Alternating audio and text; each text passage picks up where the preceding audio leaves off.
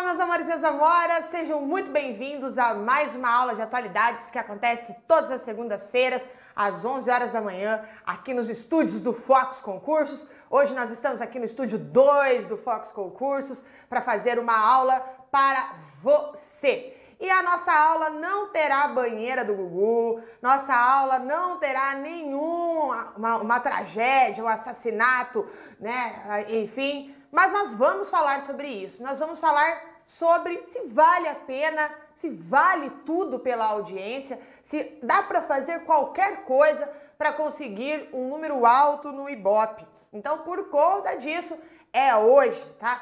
Hoje nós vamos falar sobre vale tudo pela audiência, sim ou não?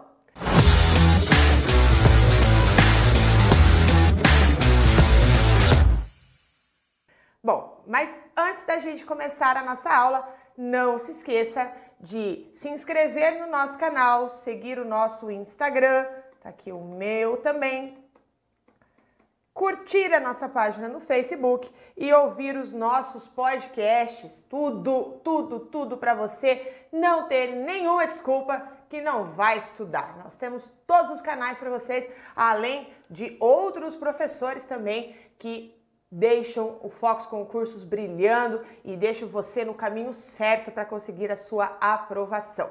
Mas hoje a aula é de atualidades, mas como você sabe, as nossas aulas de atualidades é sempre rica de muita informação histórica, geográfica. A gente traz uma discussão de lei para que quando você estiver estudando atualidades, você tenha condições também de estudar para as questões de outras disciplinas da sua prova e que também você possa ter capacidade de desenvolver, de desenvolver uma redação, caso apareça algum tema que fale sobre isso. Então, se aparecer aí na sua prova, na sua discursiva, alguma coisa que trabalhe com os limites das, das redes sociais, os limites da, da televisão, enfim, falando, ou, por exemplo, de coisas como Porta dos Fundos, ou como essa que, lamentavelmente, aconteceu essa semana, quando uma mãe foi avisada ao vivo na televisão de que a sua filha estava morta. Bom, e aí isso levantou uma série de questões, uma série de debate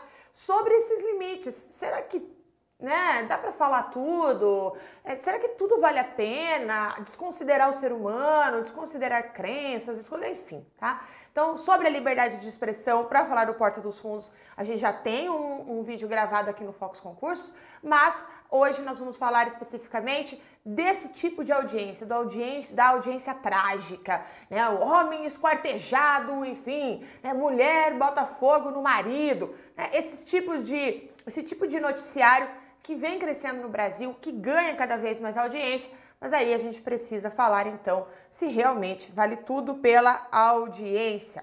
Bom, do que eu me referi aqui sobre a mãe que ficou sabendo da morte da filha pela TV ao vivo, tá? Foi por meio de uma atração da TV Record, né, que transmitiu o momento em que a mãe soube da morte fi da filha.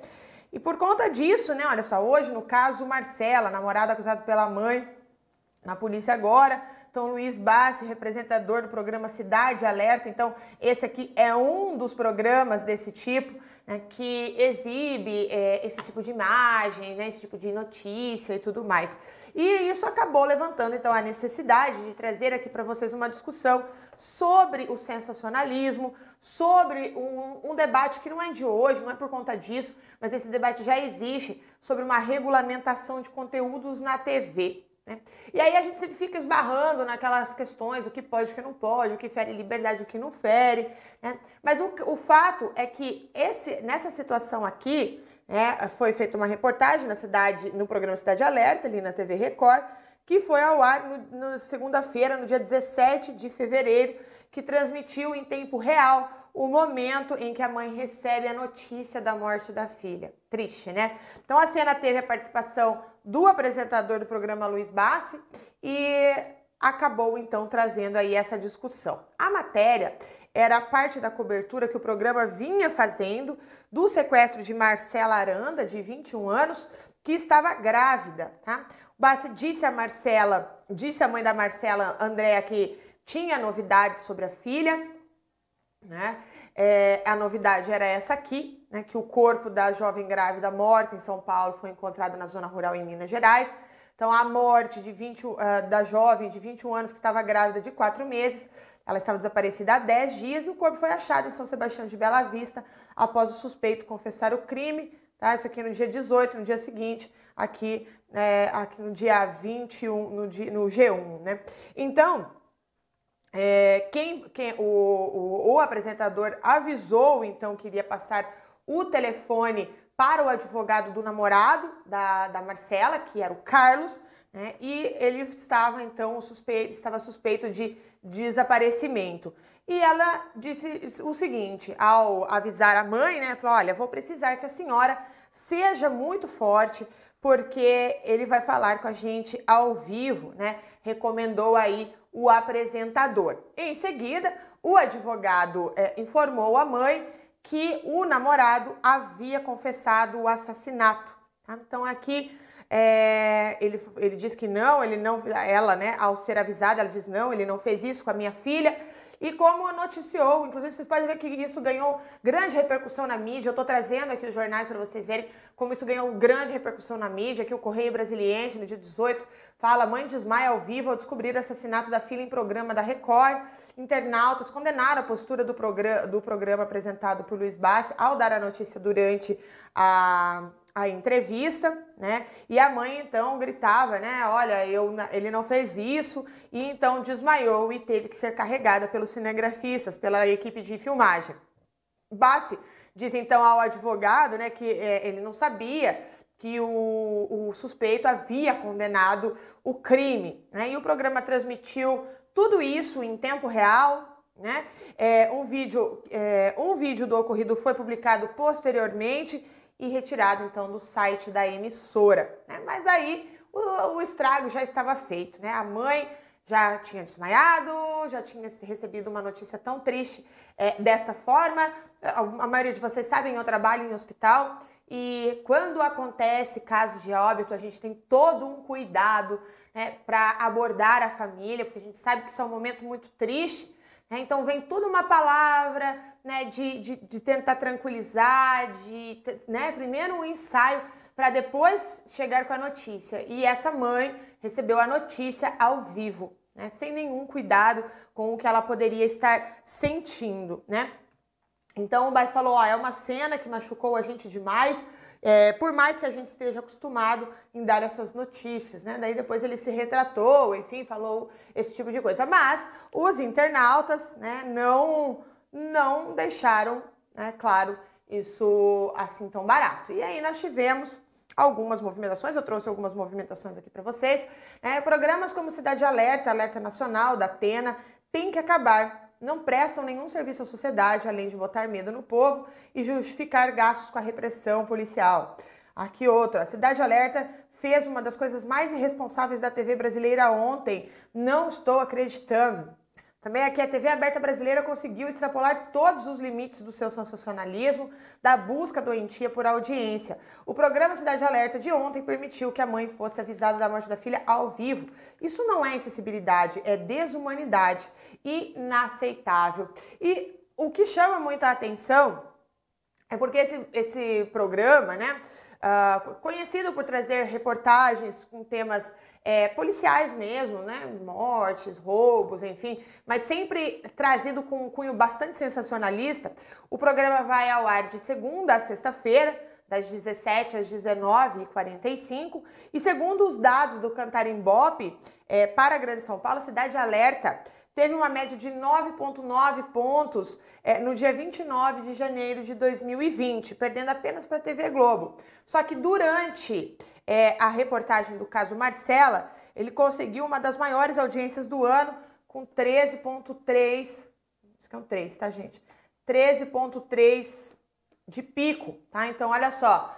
A UOL até retratou com desmaio ao vivo, Cidade Alerta é o programa mais visto fora da Globo. Então, ele tenta acalmar a mãe. Mãe que desmaiou ao vivo após descobrir que a filha foi assassinada. E aí, tudo isso, né? Tudo isso que eu te contei agora, enfim, o que, que você acha sobre isso? Comenta, porque é interessante porque até porque vocês são um público um público mais instruído no sentido de lei, no sentido de ter uma noção maior de sociedade, enfim, né? E vocês podem contribuir com essa discussão. O que, que você pensa sobre isso? Será que pode dar esse tipo de... Será que vale tudo mesmo pela audiência, né? Assiste quem quer ou não, né? Tem que ter regulamentação. Como seria essa regulamentação? Tá? Traz, não, não, não vem falar eu acho certo, eu acho errado, que daí não contribui com o debate mas explica os motivos, que daí a gente né, co constrói um conhecimento junto aí. Mas vamos ver o que, que a gente tem de concreto por enquanto, tá? Então nós temos a exploração e a regulação. O, o caso da Marcela acabou trazendo a lembrança de outros episódios em que programas da natureza é, sensacionalista explorou tragédias da vida humana, da sociedade, né? De uma forma muito explícita, como foi o caso em 1993, que o telejornal Aqui Agora, do SBT, exibiu é, o suicídio de Daniele Alves Lopes, uma jovem de 16 anos, atingindo 33,5% no Ibope da época. Né? Os pais de Lopes processaram a emissora por danos morais e ganharam. Né? Então aqui nós temos a reportagem né, o, da UOL falando sobre a memória o, o episódio de suicídio da adolescente que chocou o Brasil, né? E a tragédia, né, que virou algo muito espetacularizado, né, acabou é, gerando repúdio nas redes sociais, como você, como você, como eu mostrei agora há pouco, né? E muitas pessoas, muitos comentaristas começaram a reclamar da falta de limites desse tipo de programa televisivo. Segundo a ONG Andi, tá? Andi, Comunicação é, e Direitos, em 2015, havia mais de 41 programas dos gêneros exibidos em 26 estados do Brasil e no Distrito Federal. Né? Então, nós temos aqui ó, o número de programas policiais no Brasil diminui e apresentadores tentam se reinventar, isso aqui né, falando em 2015. Né? Então, nós temos aqui em nível nacional a Cidade Alerta e o Brasil Urgente, que é apresentado por José Luiz da Pena. Mas em nível estadual, os números sempre foram extremamente altos. Segundo a ONG ANDI, Comunicação e Direitos 2015, era mais de 41 programas ditos policiais exibidos em 26 estados do Brasil e no Distrito Federal. E aí, conta pra mim, você é consumidor de programas como esse, Cidade Alerta, Brasil Urgente? Gosta? Gosta por quê? Né? O que te atrai, enfim. Tá?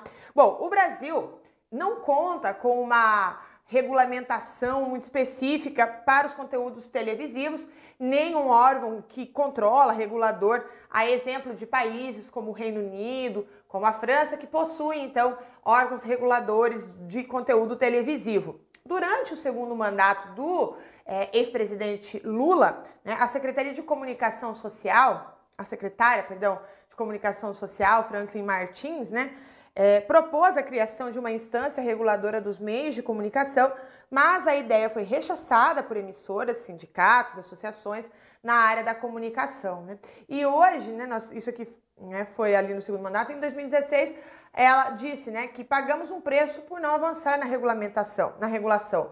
Mesmo impressionado com ataques à EBC, o ex-ministro não se mostra tão pessimista.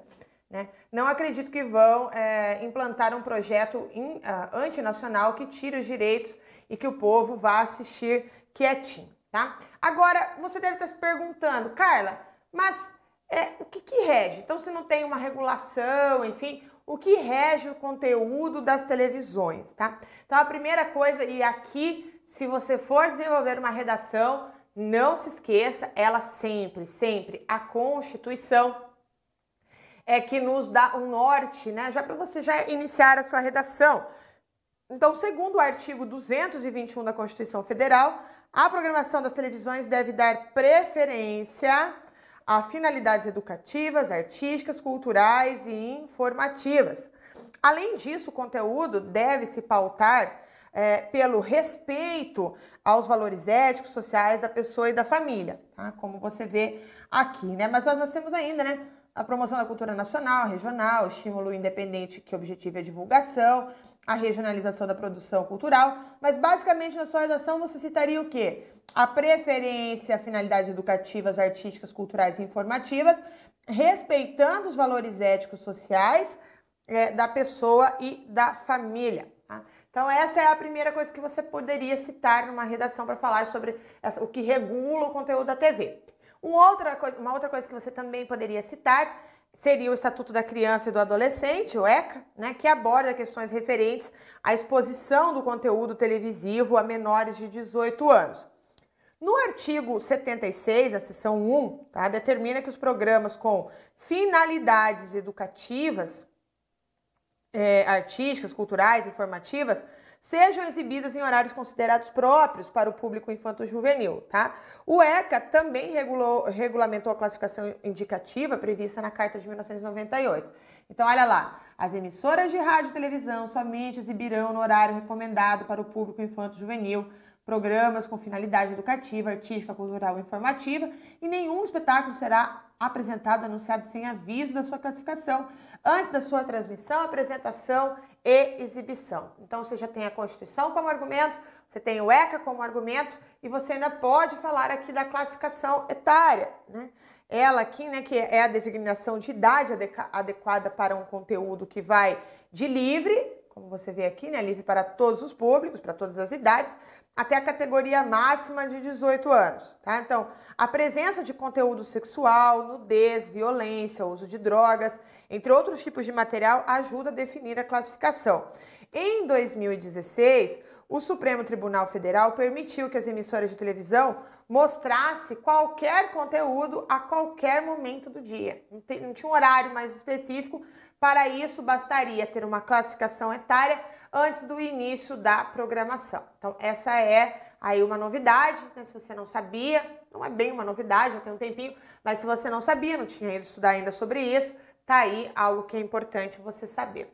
E também, né, a lei de radiotransfusão é uma legislação de 1963, é o decreto 52.795, que veda a transmissão de programas que transmitem, né, é, a transmissão de programas que atentem contra o sentimento público, expondo pessoas a situações que de alguma forma redundem em constrangimento, ainda que seu objetivo seja jornalístico, tá? Então está aqui, né? Então olha só. Programas que atentem contra o sentimento público, expondo pessoas a situações que de alguma forma redundem em constrangimento, ainda que seu objetivo seja jornalístico, que é o caso, né, que foi o caso aí da mãe.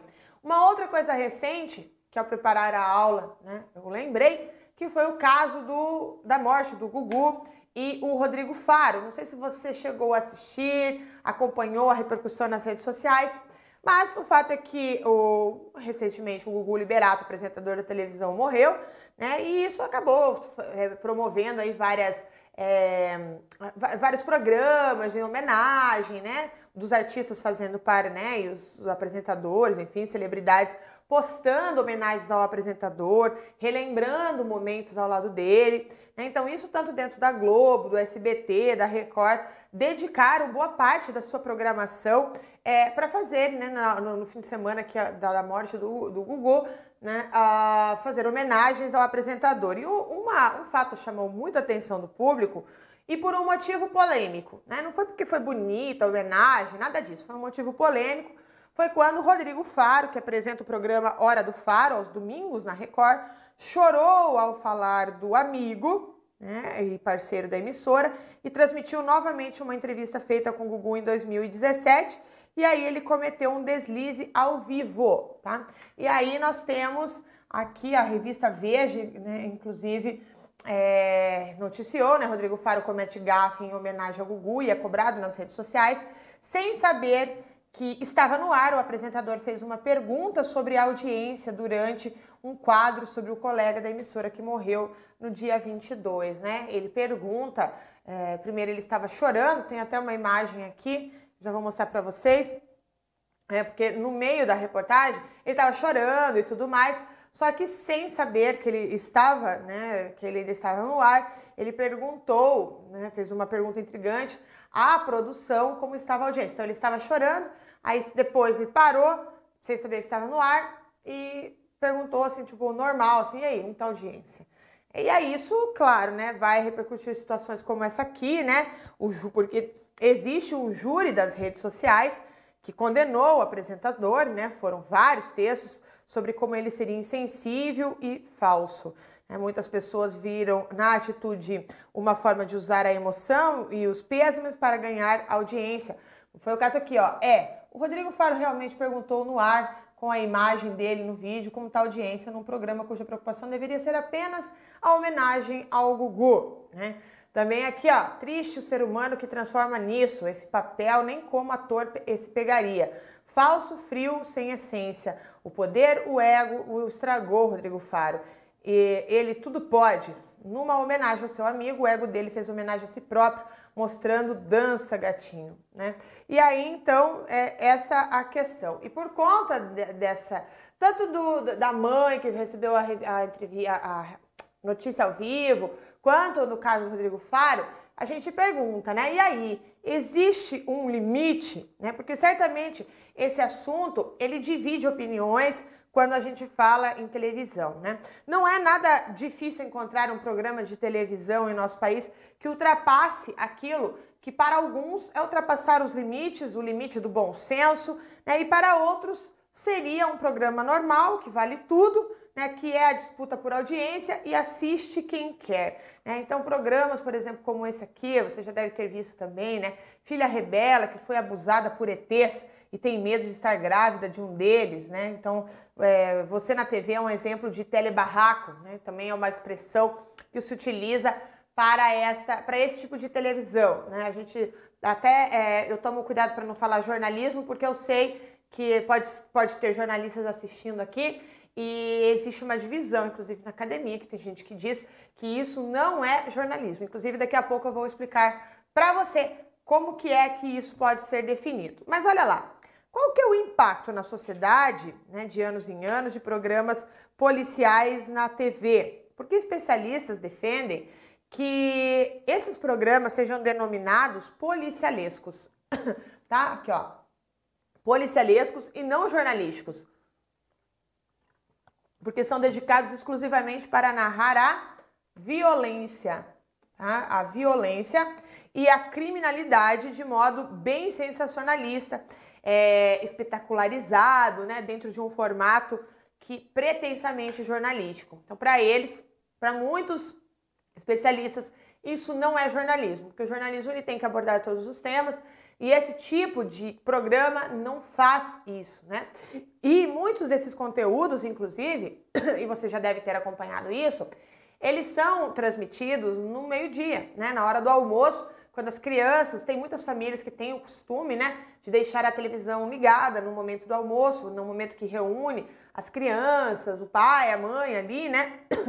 É, as crianças estão voltando da escola, só um pouquinho aqui. E aí, então, eles falam que isso não é legal, né? Tanto é que programas policialescos não podem ter carta branca para, para violar os direitos humanos, que também é uma outra discussão sobre isso, né? E por conta disso, é, olha só isso aqui, né? Seu marido ficou com síndrome do pânico depois de sofrer um assalto? Não, ele ficou assim depois de assistir programas policiais, né? Uma charge aí, porque realmente a galera né, traz aí uma coisa bem forte, né? Mas vamos lá é esse programa, esse tipo de programa, né, policiais e tal, eles são algo novo? E como que funciona, né? Porque populares entre o público, a crônica é, policial e também social, né, permitiram a consolidação da imprensa lá no século XIX, no, no, no, né, no fim do século XIX, no início do século XX. Ou seja, os seres humanos tendem a gostar desse tipo de programação, né? A sociedade gosta de assistir né, coisas de crônicas policiais. E o jornalista é, Joseph Pulitzer criou a diferenciação do chamado Yellow Journalism, né, que seria o jornalismo, como aqui no Brasil a gente chama de jornalismo marrom, né, e o jornalismo sério. Então existe uma divisão: o jornalismo marrom e o jornalismo sério, né, com rigor de método seria esse jornalismo sério. Então aqui nós temos inclusive o dicionário na enciclopédia britânica explicando o yellow jornalismo. Você deve estar falando, professora, né? Mas yellow é amarelo em inglês, não é não é marrom, eu já vou te explicar o porquê que aqui no Brasil a gente chama de marrom, tá? Bom, a partir de, então a partir dessa divisão que o Pulitzer fez, né, da diferenciação do jornalismo e, e do, do, do, do, jornalismo marrom, né, do, é, é, acabam surgindo, então, meios de comunicação, veículos dedicados apenas para o sensacionalismo. Né? E é interessante porque a disputa é dos bastidores, dos bastidores sobre isso aqui, porque não você acha que o Pulitzer ele chegou e falou assim, né? O Joseph Pulitzer, ah, eu vou diferenciar aqui, tá tudo certo, né? Porque a, a, os bastidores foi muito pesado, inclusive, porque o amarelo eh, do cobiçado eh, de, de alguns personagens, enfim, é, acabam mostrando o sinônimo de sem escrúpulos lá no Reino Unido. Mas na língua portuguesa, a expressão ela foi alterada no Brasil, isso aconteceu em 1959, quando a redação do jornal Carioca Diário da Noite recebeu a informação de que uma revista chamada Escândalo extorquia dinheiro de pessoas fotografadas em situações comprometedoras. E aí o jornalista Alberto Dines, que hoje é editor do programa TV Observatório da Imprensa, preparava uma, uma manchete para o dia seguinte, algo como imprensa amarela leva cineasta ao suicídio, usando o termo do Pulitzer, né? Imprensa amarela leva cineasta ao suicídio. E aí o chefe é, da reportagem, né, do, uh, do diário Calazans Fernandes, achou que o amarelo era uma cor muito amena, né? Não conseguiria expressar é, atos como esse, né? Usar, extorquir as pessoas com com imagens da, da, né, da sua intimidade para poder tirar dinheiro. E assim então surge a expressão aqui no Brasil de imprensa marrom, né, que é, dessa denúncia né, contra a própria imprensa. Né? Então, além de criar um novo termo, a manchete Diário de, do Norte, perdão, Diário da Noite, contribuiu para o fim da, da, da criminosa revista Escândalo, fechada logo em seguida. Bom, esse tipo de material, né, depois né? Assim, quando a gente pensa, né?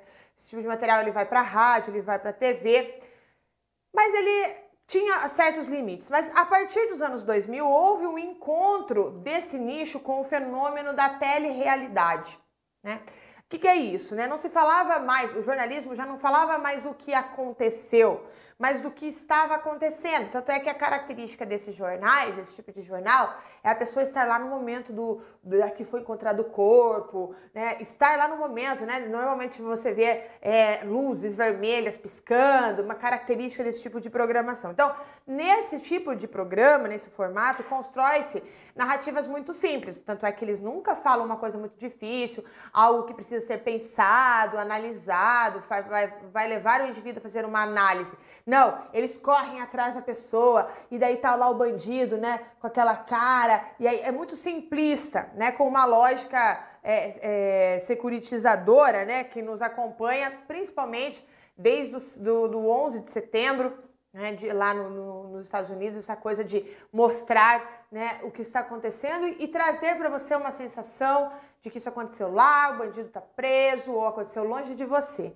Né? Então, ele, inclusive, esses programas de televisão exalta né, a lei, a ordem, a lei, a ordem, e muitas vezes alguns atos né, legitimam a violência estatal acima dos direitos humanos e da justiça, que é o questionado dentro dos direitos humanos. Né? Então, será que é, pode se falar determinadas frases, né, a, a, passando por cima da justiça ou, da ou dos direitos humanos em programas televisivos? E o que os analistas dizem que em sociedades desiguais, como é a nossa, né, um conteúdo desse, né, entra, é, entra, vai tão bem, assim como um anel no dedo, né? Uma sociedade, sociedade desigual acaba jogando, né? A, a, a, precisa ter alguém como culpado e normalmente, então, esses programas de televisão ganham aí bastante audiência, né? Porque acontece, acontece aí a quebra de interesse público e o interesse do, olha só, o que, que é interesse público e o que é interesse do público. Né? Então são coisas distintas, né? Que de muitas maneiras é, é, esse, o, os que têm interesse do público gosta de consumir violência, gosta de consumir sangue, né? Essa coisa assim, eu quero ver o pau quebrar, né? Bandido bom é bandido morto e tal, enfim, são expressões muito comuns nesse tipo de programação, né? Então, vamos lá. Veja, a coisa é bastante complexa, né? A, a, a, situação, né? De controle, a situação do que pode, que não pode ser dito, né? Isso é, gera um grande debate e eu trouxe esse debate para ver o que, que você pensa. Lembrando né, que é, nós temos aqui, eu, eu, quero saber, eu quero que você escreva isso para gente, né, mas que você escreva justificando sua opinião, seja em leis, seja em situações né, aí que você possa comprovar porque isso é um exercício para que você possa depois desenvolver uma redação. Afinal de contas, professor é professora sempre, né? Não é porque eu estou no mundo online que eu não vou te dar uma tarefa. Então, espero aí seu comentário, também espero o like dessa aula, tá? E também espero você na próxima segunda-feira com mais um tema de atualidades. Um grande beijo e até mais!